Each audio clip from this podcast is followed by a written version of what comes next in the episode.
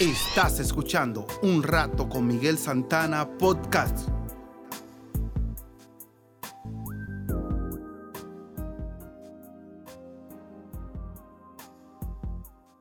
La historia de hoy se llama Ten cuidado de ti mismo. Jonathan tenía 19 años de edad. Enamorado de una joven de su misma edad, decidió declararle su amor. Pero ella le manifestó con sinceridad que no tenía ningún interés en él. Jonathan se sintió tan desilusionado que tomó la decisión equivocada de suicidarse. Esa misma noche llevó a cabo su plan.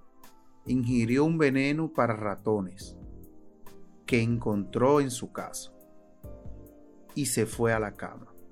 Según él, haría efecto mientras dormía y así ya nunca despertaría a la realidad de su desamor. El joven ignoraba que el veneno iba a darle reacciones lentas y angustiantes. Comenzó a sentir fuertes dolores y una sensación desesperante. En su agonía declaró a su familia lo que había hecho y pidió auxilio.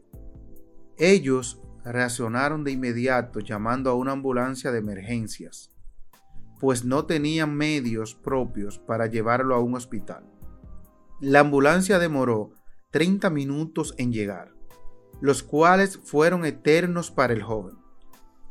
Al sentirse a un paso de la muerte, él comenzó a orar pidiendo perdón a Dios por su errada decisión. Jonathan falleció y falleció en los brazos de su madre, mientras lo trasladaban al hospital. El caso de Jonathan es solo uno en medio de miles. Las estadísticas reflejan que el suicidio es la segunda causa de muerte a nivel mundial en los jóvenes entre 15 y 29 años. La juventud en muchas ocasiones pueden traer preocupaciones e incertidumbre sobre el futuro de la vida. Generalmente aparecen preguntas tales como ¿con quién me casaré? ¿Lograré culminar una carrera? ¿Podré lograr mis metas en la vida? ¿Me irá bien? Etcétera. Y tras ello aparece el temor y la inseguridad. Eso mismo se convierte en una piedra en el zapato que te podría estorbar para alcanzar tus objetivos. De esa forma te puedes convertir tú mismo en tu peor enemigo.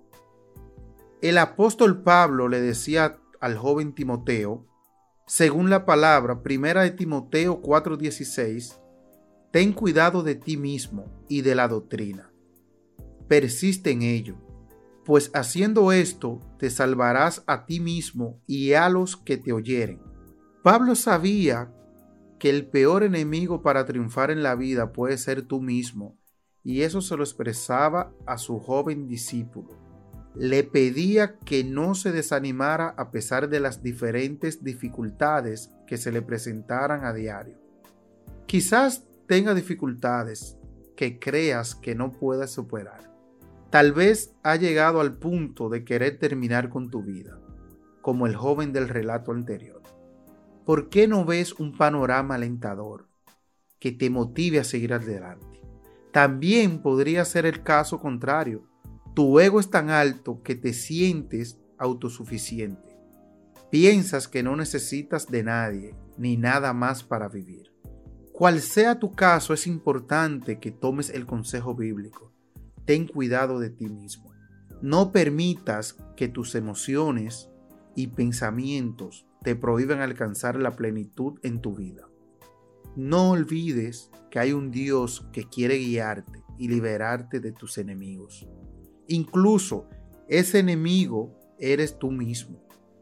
Dios puede darte tranquilidad, paz y felicidad, aún en medio de la angustia.